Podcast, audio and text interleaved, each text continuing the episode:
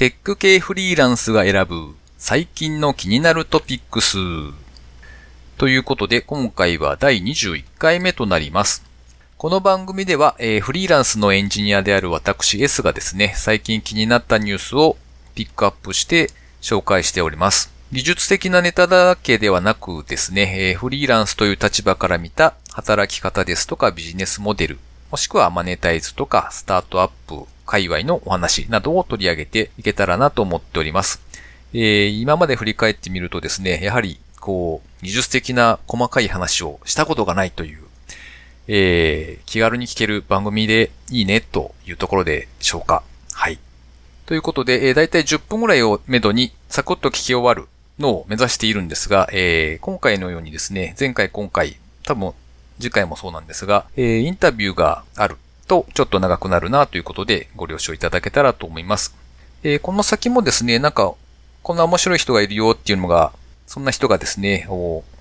いらっしゃれば積極的にインタビューしていけたらなと思っております。なんか世の中にはいろいろな働き方とかですね、あとなんか面白いことやってるなっていう人って結構いるなというふうに思っておりますので、出たいという方とかですね、こんな面白い人いますよみたいな紹介とかですね、え、お待ちしております。えー、今回もですね、えー、ニュースを一つ紹介して、その後に前回に引き続きですね、宮本さんのインタビューの中編ということで、えそちらをお聞きいただきたいと思います。えまずじゃあ一つ目にですね、ニュースの方ですが、面接不要、すぐ働けてすぐお金がもらえる。タイミー、テックウェーブさんの記事ですね。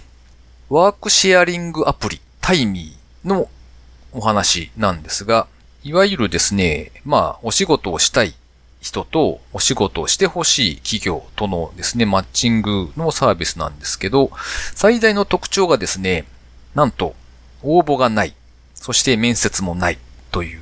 ことだそうです。とですね、働きたいっていう人が、この時間にこの場所でっていうのを選ぶと、あとは自動でマッチングをしてもらえるということだそうですね。で、働くまでの手続きとかのその負担をですね、極限まで軽減させるという発想だそうです。で、企業の方から見ると、掲載するのは無料なんですが、成果報酬として30%の料金がかかるということらしいですね。で、現時点だと iOS 版のアプリだけがリリースされているという形なんですかね。で、なんか、考えてみるになんか、そ、そんな簡単でいいの？というのがちょっと思っちゃうんですが、えっと、振り返って自分のですね、経験を考えてみたらですね、あの、昔やったバイトで、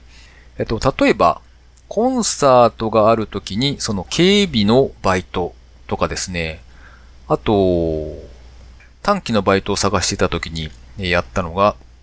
なんかスーパーがオープンして、で、そこの、まあ、在庫補充とか、バックヤードのなんかこう、ちょっと力作業というかですね、物を運ぶとか、そういうための人員とかですね。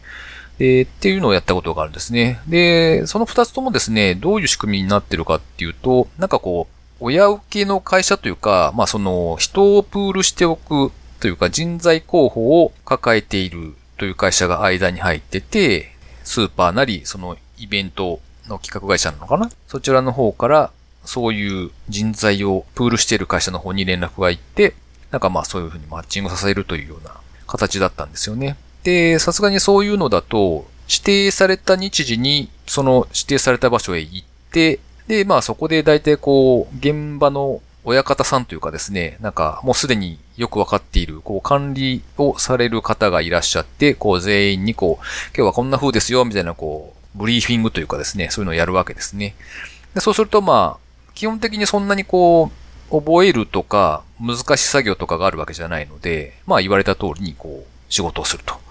いう風で、まあ仕事はできていくので、ああ、なるほどな、そういう仕事の種類であれば、こういう単純にこうシンプルにマッチングさせるっていうのはできそうだなと思った次第ですね。でただですね、ここまで簡単だとさすがにドタキャンなんていうものも発生しそうですし、まあそのあたりはですね、きちんと考えているようで、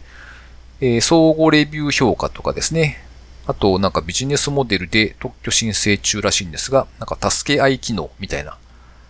それによって回避をしていくということだそうですね。で、サービスとしては東京都渋谷エリアからスタートして、2020年には日本全国に拡大させていきたいということだそうですね。はい。えっと、続きまして、え、前回からのインタビューの続き、中編ですね。えー、3回に分けて配信しております。宮本さんのインタビューをお聞きください。最終的には、えっ、ー、と、3月の時点で3人、僕ともう一人、えっ、ー、と、下の女の子が社員で3人体制でやってたんですけど、うん、なんか僕も常になんか4件、5件ぐらい持ってって、みたいな。代表ももっと持ってて、みたいな。すごいいろんなプロジェクトが走ってましたね。もちろんその、ちょっとだけやる保守みたいな案件もありますし、はいはい、まあ、がっつりなんかまだ企画フェーズみたいなとこもあったりとか、うん、まあそういうの含めてですけど、んなんか割といろんなのをやらせてもらえるような感じで、お仕事をもらってました。ちなみにそれは、えっと、あ、そっか、正社員だから月給でいくらっていう感じになってるんですかね？そうですね。はい。なるほど。月給でいくらで、うんうん、えっ、と、毎年お給料を決めて、1年間やってました。はい。なんかこう、リモートのあるあるだと思うんですけど、ずっと仕事してるんじゃねえ、はい、俺、みたいなのってな、なかったですか？あ、そういう意味だと、うん、あの、僕はそんなに真面目じゃないので、はい、あの、いかにサボろうかっていうのをまあ考えてはいて、はい、まあそれは代表にも言ってたんですけど、うん、あの、まあ効率よく働くってことはすごく大事にしていたので、うん、要は別に働いていることは全く重要、時間は重要じゃなくて、うん、いかにその終わらせるかとか、いいものを作るかってことにフォーカスは、えっ、と、認識としてみんなあったので、なんか、働きすぎっていうことは、まあ自分の責任みたいなとこは、自分の中でもありましたね。そうかそうか。だから本当は、そこが守んない、会社として守んないといけないかもしれないんですけど、ただ逆に僕はそこでサーフィンいつでも行っていいよっていう代わりに、そういう働きすぎとかは自分でちゃんと効率化して、あの、やっていこうねみたいな感じはありましたね。まあ、サーフィンが、はい。理由でオーストラリアにもっていうことだと思うんですけど、はい。なんか、昔からその、海外に出たいとか、はい。そういうのっていうのはあったんですか？うん、普通のなんていうんですかね、うん、大学生が海外にちょっと住んでみたいとか行ってみたいレベルではありましたけど、そんなにむちゃくちゃではなかったですね。うん、なるほどね。あの、さっきちらっとおっしゃってたのが、はい、まああの、大学生の時に、はい、まあ、就活なり、はい、インターンなりで、こう結構ダメっていうのが繰り返されて、はい、じゃあもうそのこと自分でやるかって思ったっておっしゃってたじゃないですか。はい。なんか、もともとそういう企業なのか、はい、あの、まあ、個人でやるのか、みたいなところの、そういう、なんていうんですかね、自分で生きていくぞ、みたいな、そういうものが強かった人だったんですかね。いや、もともとあったわけじゃ全然なくて、うん。うん、就職活動していく中で、うん、なんか、一応商社みたいなところを説明会行ったんですけど、一、はい、回、うん、なんか、うん、もうスーツ着たくないなっていうのと、あなんか、ここじゃないなっていうふうにちょっと感じて、はい、で、まあ、いろんな人に、まあ、就活をしていく中で会っていく中で、うん、まあ、一番なんか楽しそうに働いているのが、うん、あの、ベンチャーって呼ばれる、まあ、ちっちゃい会社だったんですよね。はいはい、あの、僕がいいな、この人いいなって思う人は、やっぱちっちゃい会社とか、割と責任を任され、持ってやってる人が多くて、うんうん、あ、僕が働くならベンチャーとか小さい会社の方がいいなって、まあ、その時初めて、うん、えー、大企業じゃないところを見始めたって感じですね。で、そこから、えっ、ー、と、まあ、前の会社で働く中で、うん、まあ、自分で生きていかないといけないよねとか、うん、こんな生き方あるんだとかを、まあ、どんどん知っていく中で、いろいろ、じゃあやってみようっていうのをとりあえずやってみるっていうのを繰り返した結果が今っていう感じではあります。なるほどね。なんか、じゃあ、えっと、特にこう、例えば、ご両親が、なんか経営をされてるとか、はい、そういうことはない？あ、もう全然なくて、両親は普通のサラリーマンですし、今でも僕のことは何をしているかよくわかってないですね。なるほどね。えー、そうかそうか。じゃあ、なんだろう、なんかこう、はい、大きく自分の中で、なんか影響を受けた人とか物とか、まあ、例えば本とかでも、映画とかでも何でもいいんですけど、はいはいはい、なんかあります？そういう意味でいくと、まあ、本当に前の会社の代表が、うん、えーまあ、すごい面白い方で、まあ、僕を雇ってくれたのもそうですし、あのまあ、考え方がすごい面白くて、まあ、その人が効率的に働いて好きなことに時間を使おうとか、いいものを作ろうとか、まあ、割とシンプルだけども強いなんか考えを持っている方だったので、その人と一緒にいて、ああ、いい、楽しいなっていうのと、あとは、えっ、と、その、最初に雇ってもらった理由の一つに、うん、あのパタゴニアっていうアウトドアメーカーの、はい、わ、かります。わかります。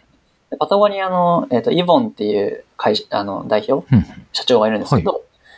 はい、イボンが書いた本に、あの、社員をサーフィンに行かせようっていう本があるんですね。はい。で、その本が、を、たまたま代表が読んでて、僕が初めて会った日の、ちょっと前に、はいはい。で、僕を雇えば、これが実現できるっていう、まあ謎の ちょっとユニークなことだったんで、まあそういうのもあって、まあたま面白くてからちょっとアルバイトして、もういいよって言われたっていう、まあラッキーもあったんですけど、すごいタイミングですね。まあその本は割と僕の本当に、内容もすごい良くて、まあ、あの、サーフィンを行くためには何をしなきゃいけないかみたいなことがこう書いてあって、そのパタゴニアはもちろんアウトドアメーカーなので、なんか自分たちで波乗りを、うん、えっ、と、するためには、うん、あの、波って常にいいわけじゃないので、いい時に行かないとダメだよねと。で、自分たちはアウトドアメーカーだから、サーフィンをちゃんと自分たちが作ったものを使って、うん、アウトドアを楽しまないといけないんだみたいな考えから、えー、っと、社員は波がいい時には波に行った方がいいっていうふうなベースがあって、それをするためにはどうすればいいのかっていう中で、えっ、ー、と、まあ、いつでも行けるようにちゃんと仕事を自分で管理して終わらせておくとか、うん、サーフィンに行ってくるねって言って、えっ、ー、と、仲間に、えっ、と、お願いする、できるような信頼関係を築いておくとか、うん、そういうことが書いてある本で、もうそれは割と僕の今でも考えの一つで、あの、まあ、自分のやりたいこととか、その、今しかないチャンスをつかむためにどういう心構えであるべきかみたいなところは、割とその本から影響を受けてたりしてます。うん。なるほどね。もう一個は、はい。バンライフもそうなんですけど、割と僕、あの、何ですかね、うん、社会問題みたいなところも興味が、関心があって、うん、あと、うん、どういうふうにしたら幸せになれるかみたいなところも割と考えていて、で、それの考えるきっかけとして、あの、greens.jp ってグリーンに最後 z.jp っていう、あの、クライアントさんで NPO なんですけど、がいて、今でも、えー、と僕のクライアントで仲良くさせてもらってはいるんですけど、うん、そこの中で出てくる、なんか、うん、人の生き方だとか考え方っていうのに、割と影響は受けてはいて、なんかパーマンカルチャーみたいな、うんと考え方だとか、はい、まあ、持続可能な社会を作るためにはとか、なんかいろんなのがこうあって、まあ、そういうのとかにもすごく影響、そこの、えっ、ー、と、方が、まあ、今の千葉の外房に住んでるたりとかしていて、割と影響を受けたりしてますね。うん。ワンライフもそれがきっかけで、ああ、そうなんですね。多分最初はスタートしてますね。はい。んなんかその、プログラミング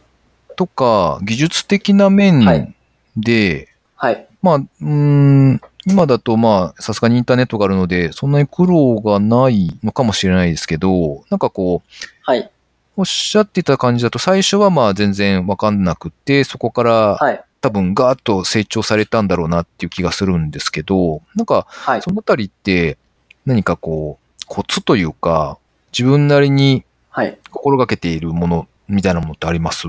まあ、そういう意味でいくと、うん、なんか、まあ、ブラインドタッチができない状態から、今一応一人で、一人でっていう方はあれですけど、うん、まあそれなりに働けてるって状態までいけてる自信は今はあるんですけど、はいはい。とはいえ、最初はものすごくやっぱりきつくて、うん、サーフィン行っていいって言われてるんですけど、全然行けなくて、でも仕事が終わらないからっていう時期は、最初の1年とかはやっぱりそういう状態で、うん、割とプログラマーになりたいとかのをベースに結構が頑張ってましたね。ずっと一人で。それで、あの、聞く、聞く相手もいなかったですし、もちろん代表はいるんですけど、代表は基本的にデザイナーで、プログラマーではなくて、うん、一応コードも書けるんですけど、うん、僕一人で全部インターネットでググってやるスタイルでやってきていて、うん、で、まあ成長したのは、もう本当プロジェクトで、じゃあどう作るかっていうのをひたすら繰り返してきたっていうのが、まあ一番ではあるんですけど、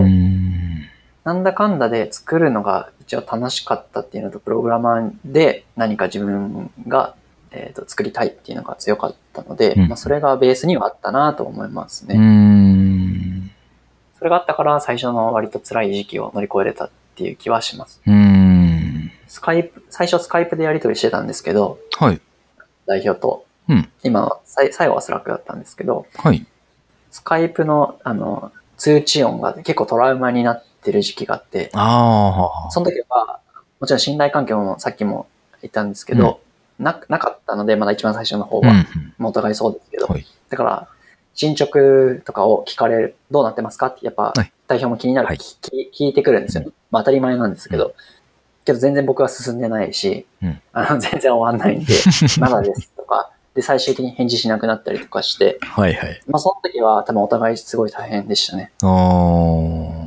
それを経て、まあ、確認は重要じゃなくて、ちゃんとこう成果出してるっていうことの方が重要だよね、みたいなところで、まあそういうやりとりは減ってたんですけど、最終的には。うん。そこを乗り越えるのは大変でした。うん。じゃあまあある意味、社長さんも、なんというか、うん、覚悟を決めたというか、こう、つっついてもしょうがないな、みたいな。そうですね。感じで、まあ、諦めなのか悟りなのか、そんな感じで、まあ、ま、託してみるか、みたいな感じになってたってことですかね。うんうん。そうですね。うん、もうそうすると結構、プレッシャーが大きくなりませんか？最初大きかったですね。うん。まあ、けど、こんだけ任せてくれるから、期待に応えないとっていう方はあれですけど、うん、まあそういう気持ちで、最初からやっていましたね。へえ。なんか、あのー、まあ、今回インタビューなので、ちょっと順番にお聞きしたいことを聞いてるんですけど、はい、普段、これまで宮本さんと会話してる中だと、僕自身は結構フロントエンドの、はいはい、なんというか、例えば、えっ、ー、と、Vue.js とか、はい、あの、 React とかなんて触ったこともないし、はい、で、かなり、この人できる人だなっていう風で見てるわけですよ。その、例えばで、こっちから出てくるそういう単語だとか考え方だとか、はい、技術的なそういうお話とかって聞いてる感じだと、はい、なんかすごい先を行ってる人っていう風な気がしていて、はい、で、すごいなって思って見てるんですけど、なんかその、常にやっぱり現在のトレンドとか、はい、そういうことを意識して、ウォッチをしているんですかね。そうですね。なんか、えっ、ー、と、さっきも途中に出てきたように、なんか最大効率でいかに作れるかっていうのは常に考えてはいて、うん、で、仕組み化することを考え、ずっと考えてはいて、うん、で、そういうのをやるためには、やっぱり新しい技術の方がどんどん効率になって簡単に作れるものが多い。ああ、確かに。ので、まあ、そういう意味で、あのー、まあ、新しい技術っていうのは割とウォッチはしてますね。で、まあ、それ自体も結構まあ楽しい、僕の性格には多分合っていて、それ自体もまあ楽しいので、なので、まあ全然そこは苦じゃないというか。うん。だから React で出てきた時も、 React は一瞬触って、これは、えっ、ー、と、学習コストが高いな、っていうのと、まあ僕がやってる案件とか、えっ、ー、と、にはマッチしないなっていうので、まあ、すぐ辞めたりとか、まあ、そういうのばっかりですね、今日は。なるほどね。はい。なんか、あとあのー、ちょっと今思い出したんですけど、僕自身と宮本さんの出会いのきっかけというのが、結局ツイッターなんですよね。はい。そうですね、はい、はい。ですね。で、あのー、宮本さんが、あと、ベトナムで、はい。先生をやられている、はいはい。翔さんという方と、なんか、あそう名古屋の辺で見ますとか、はいはいはい、はい。っていうのをツイッターでやり取りをされてて、で、なんか宮本さんが、なんだっけ、都合の、都合の、なんか、暇な人というか、なんか、来れる人いたら来てくださいね、みたいな感じで、だいぶオープンな感じで、そうですね。声をかけられて、はい、あの、ツイートされてたんですよ。で、はい、あっと思って、で、なんかこう、二人のプロフィールとか、これまでのツイートとか見てると、わ、めっちゃこの人たち面白そうと思って、お邪魔したっていう感じなんですけど、なんか、普段からその人と会うというか、そのすごいオープンさが、なんかね、普通じゃない感じがしてるんですけど、そのあたりってなんか ある、あるんですか？心がけているとか。うん、そういう意味でいくと、うん、あの、まあ、リモートで働いているんで、自宅で基本的に働いていることが多いんですけど、うん、人と会わないんですよね。ああ、確かにね。それある。だから、人と会うのが割と楽しいというか、うん。そういう意味で、あの、いろんな人にやっぱり会うと、いろんな刺激があるので、うん、基本的には新しく会う人とは増やしたいなとは思っていて、うん、で、まあそういうのもあって、ツイッターでなんかやって別に他の人が来れる環境であれば別に来てもいいんじゃないみたいな感じはあって、で、ああいうツイなんか、あの時も、えっ、ー、と、その翔さんと会うのは初めてだったので。あ、そうなんですか？まあ初めて。うん、あ、そうです。あの時初めてお会いしたんで、ツイッター上で、ツイッター上でも一回、一回もやり取りしたことないんじゃないですか、ね。名古屋やるなら行きましょうよ、みたいな、多分、リプライが来て、はいはい、全然いいですよ、みたいな感じで言って、はいはいはい、で、せっかくなら、名古屋にもし誰か他のもいれば、オープンでシェアしますか？みたいな感じでシェアしたって感じ。あ、なるほどね。はい。そっかそっか。はい。へえ。すごい、じゃあ、偶然だったわけですね。そうですね。なんで別に、常にそういう感じなわけじゃなくて、まあ、たまたまオープンで初めて会う人が、うん、まあ、相手もそういう感じの人だったので。うん。あ、そうかそうか。なるほどね。って感じです。そっかそっか。えっと、はい、宮本さんご自身で、えっと、 Developers JP っていう、はい、コミュニティになるのかなあれは。こう、そうですね。開催されて、開催、うん、やってますよね。で、エンジニアの人が、まあ、ワイワイやるような Slack があるんですけど。僕もちょっと前から参加をさせていただいてるんですけど、うん、あれは、なんかどういう経緯でというか？はい、あれも、うん、えっ、ー、と、まあ僕がリモートで、さっきも言ったように、誰も教えてくれない。うん、で、辛かった時期が最初あったんですけど、うん、やっぱりあの、聞ける人がいないってかなり辛いなっていうのがあって、エンジニアの友達がずっと欲しいと思ったんですけど、全然できなくて。で、それで去年にあれはオープンしたんですけど、実際やりたいなと思ってたのはもう3年、年くらいずっと思っていて、で、いろんなコミュニティにこう入ってったんですよね。あの、オンラインの Slack のコミュニティとか、 Discord のコミュニティとか、はい、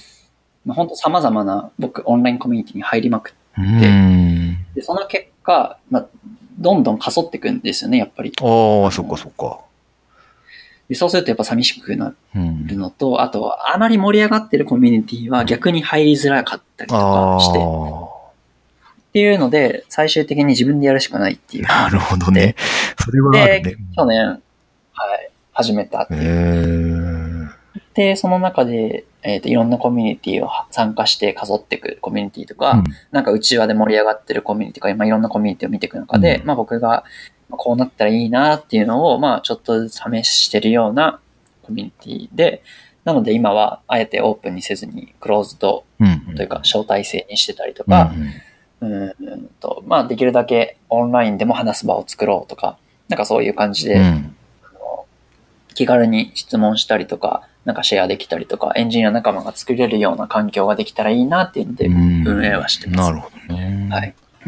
根本は、エンジニア一人で勉強してるの寂しかったっていうところが根本ではあります、ね、なるほどね。なんか、その Slack というか、まあ、そのデベロッパーズ JP のコミュニティもそうですし、あとは、なんだろうな、はい、なんかね、えっと、リーダーシップがあるようなイメージリーダーシップなのか、カリスマ性なのか、ちょっとよくわかんないんですけど、なんかそういうタイプに見えるんですけど、そうでもないですか？リーダーシップはあんまりないとは思います。あの、リーダーシップではありますね。ああ、なるほどね。なんであの、これや、これ、やばい、面白そうだねっていうのだけでやってます、ね。ああ、なるほどね。はい、とりあえずや、やらないと、なんか、もったいないというか、そんな感じなんですか？そう。そうですね。なんかやろうぜっていうのはよく言っちゃいますよね。ああ、そっかそっか。で、全部中中途半端になってればいるんですけど。はいはいはい。いや、いいと思います、それは。まあそういう感じではあります、ああ、そっかそっか。なるほどね。そうですよね。なんか、あの、まあ、自分の話で恐縮なんですけど、あの、僕も、えっと、はい、フリーランスエンジニアのミートアップを名古屋でやってみようと思って、今度3回目を開催するんですけど、最初、最初ってやっぱすごい悩みません？そういうなんか何かを始めようみたいな時って。悩まないですかね？ああ。いや、悩み、悩みますよ。うん、なんか、あ、これ思いついたのいいけど、誰も反応しないかもとかっていう恐れとかが、はい。ない、ないタイプですかそういう意味では、うん、あの、基本的に反応されないベースで考えてるので。あ、それが当たり前と。そうですね。で、やってみて反応されない、あ、これ違ったか、みたいな感覚に今はなってきてますね。う。ん、最初は結構気にしてはいて、何もできなかったんですけど、今は、えっ、ー、と、何かやって、リアクションを見て、そのまま続けるか、そのままなくなっていくかっていうことを割と繰り返してはいます。結局考えてもなんかよくわからないことが多いので、そうですよね。やってみないと、やっぱりあの、結局ウェブサービスとかでも全部一緒ですけど、世の中に出してみてというか、はい、通ってみないと反応ってわかんないですよね。ね。なので、基本的になんかプロダクトの考え方もそうですし、うん、まあ、僕の人生において何かやろうっていうことにおいても、うん、まあ、やってみてどうかっていうのを割と重要視していて、うん、やってった中で、やっぱりもっと改善したいよねっていう、まあ、自分の中で気持ちが芽生えたらやるし、いや、なんか違う、違うわって思ったら、そのままなんか廃れ、廃れていくみたいな。ああ、そっかそっか。なるほどね。で、廃れていくのが、まあ別にいいよねっていうふうな、ふうには思ってます。うん。なんかこう逆に、こう、うわ、これだけはもうやめておけばよかった。今でも後悔してますみたいなのってないんですか？あー、後悔。まあ、今回まではあれですけど、なんかこう、うわ、あれは大失敗だったわ、みたいなのって。うーん。大失敗とかそういうのはそんなにないですよね。うん、なんか、結局自分のやる気がなくなってなくなっていくことが大概なので、まあ忘れちゃってるっていうのも 多分ほとんどだとは思うんですけど、はいはいはい。まあもちろんなんか友達と何かやろやろうとこのサービス作ろうって言って作ったのはいいけど、はい、なんかモチベーションつかずに放置プレイになってるサイトもいっぱいありますし。ああ、そっかそっか、なるほどね。だからそれは、まあ、ある意味、ちゃんとドメインとかサーバーとか借りて、はい、なんかやってたの、やってたのに、なんか、放置プレイになっているので、あれは何だったんだろうなって思うのものは、サービスとかもいくつかありますし、プロジェクトもありますね。はい。なるほどね。と、今までを振り返ってみてというか、その多分割と、うーん、なんでしょう。結構楽観的にものを捉えている人だなっていう気がするんですけど、はい、すげえ大変だった時期っていうのはあります、はい、さっきおっしゃってたその社長さんと初めの頃にこう、やりにくかったというか、スカイプとかでやってた時期とかで、ちょっとギスしギスしたような感じがあった時とか、うん、そのあたりなのかな？そうですね。まあ、そこが、まあ、今思い返してきてくるのはそれぐらいですね。もちろんなんか細かくはいっぱいあったはずなんですけど、本当おっしゃってるように楽観的なので 忘れちゃうんですよね。はいはいはい。寝れば割と嫌なことを忘れるタイプで、次の日あんなに喧嘩しても忘れてるみたいな感じなタイプなので、割とその場その場は大変だったなっていう記憶がありつつも、振り、振り返るとそんなにないっていう感じではありますね。なんか経済面で、お、だいぶやべえぜみたいなのとかは特になかったんですか、今までは。まあ、今がやばいですね。あ あ、そうなんですか。ああ、そっか、日本に戻ってきて、そっか、3月で会社も辞めてっていう状態だからですかね。そうですね。あの、会社を辞めて、えっ、ー、と、うん、まあ一応、会社の収入は、収入っていうか売り上げはある。まあそれなりになくはないんですけど、うん、なんか、ちゃんと計算せずに今外注を出してるので、うんうん、自分の役員報酬が結構ギリギリになってて、まだ、まだ払ってないんですよ。うん、なるほど。だから今全然お金なくて、今は友達の家に、今もそうなんですけど、はいはい。おめさせてもらってるっていう。ああ、なるほどね。はい。そうか。はい、ということでいかがでしたでしょうか？宮本さん、結構面白いキャラでですね、なんかこう、愛らしいというかですね、素敵な人でございます。ということで、えっ、ー、と、宮本さんも、ポッドキャストをですね、配信されておりまして、えー、二つあるのかな、えー、インタビューの中でも紹介すると思うんですが、えー、なんと、ご夫婦でやっている番組があって、そちらが西田家の宮本さんと彩香さんというタイトルなのかな？です。え、西田家はひらがなですね。西田さんちという意味の西田家ですね。はい、それと、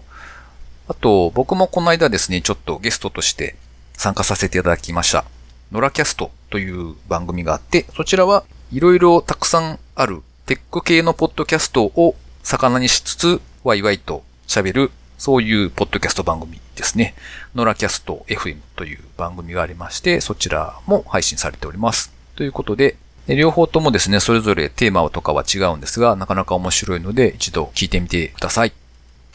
えー、あとはですね、最近の状況なんかをブツブツと喋ったりしておりますが、いわゆるお盆の時期でございますが、皆さん、いかがお過ごしでしょうか？というか、皆さん、いろんな予定を入れられてるのかなというのが気になるところですね。えっと、なんか、例えばご近所さんとかからですね、今年はディズニーランドへとか、USJA とか、そんな話を聞くと、なんか、はあ、うちは今年も何も予定を入れていない。何も考えていないっていうのをですね、毎回毎回お盆とか正月になるたびに思っている次第でございまして、えー、完全にパターン化していますね。で、今年もまたですね、多分、こう、娘たちを自分の実家のですね、じいちゃんばあちゃんに合わせに連れて行くというのがあって、以上、みたいな、そんだけか、みたいな感じになりそうな気がしておりますが、えー、あとはですね、まあ、奥さんが恐竜好きなので、この間から始まってるのかな上映が始まっているジュラシックワールド炎の王国とかいうやつを見に行きたいなとは思ってるんですが、まあ家族のイベントとしてはそんなもんかなというところですね。あとはその家族と住んでいる、えー、田舎の方の地元でですね、なんか毎年なんかお祭りというかビアガーデンというかそんなのがあるので、まあそのあたりをちょっと楽しみにしているというぐらいですね。あと最後にお知らせですけれども、えー、フリーランスエンジニアミートアップ名古屋の第3回をですね、開催します。えっ、ー、と、次回8月22日、水曜日の19時からですね、株式会社みそかさんに会場をお借りしまして開催しますので、えー、ご興味のある方、別になんかこう、厳しいレギュレーションがあるわけじゃないので、えー、なんかフリーランスってどうなのとか、フリーランスエンジニアじゃないけど、そういう人の話を聞いてみたいとかですね、えー、いらっしゃればぜひご参加いただければと思います。インタビューさせていただいている宮本さんもですね、LT 枠ありますよって言ったら、お、行きたいみたいなことをおっしゃっていたので、もしかしたら参加していただけるんじゃないかということで、こう番組上でですね、プレッシャーをかけるという荒技を駆使して、えー、ぜひ宮本さんにも来ていただきたいなということを訴えておきます。えー、ということで今回は以上ですね。お聞きいただきありがとうございました。良いお盆をお過ごしください。ではでは。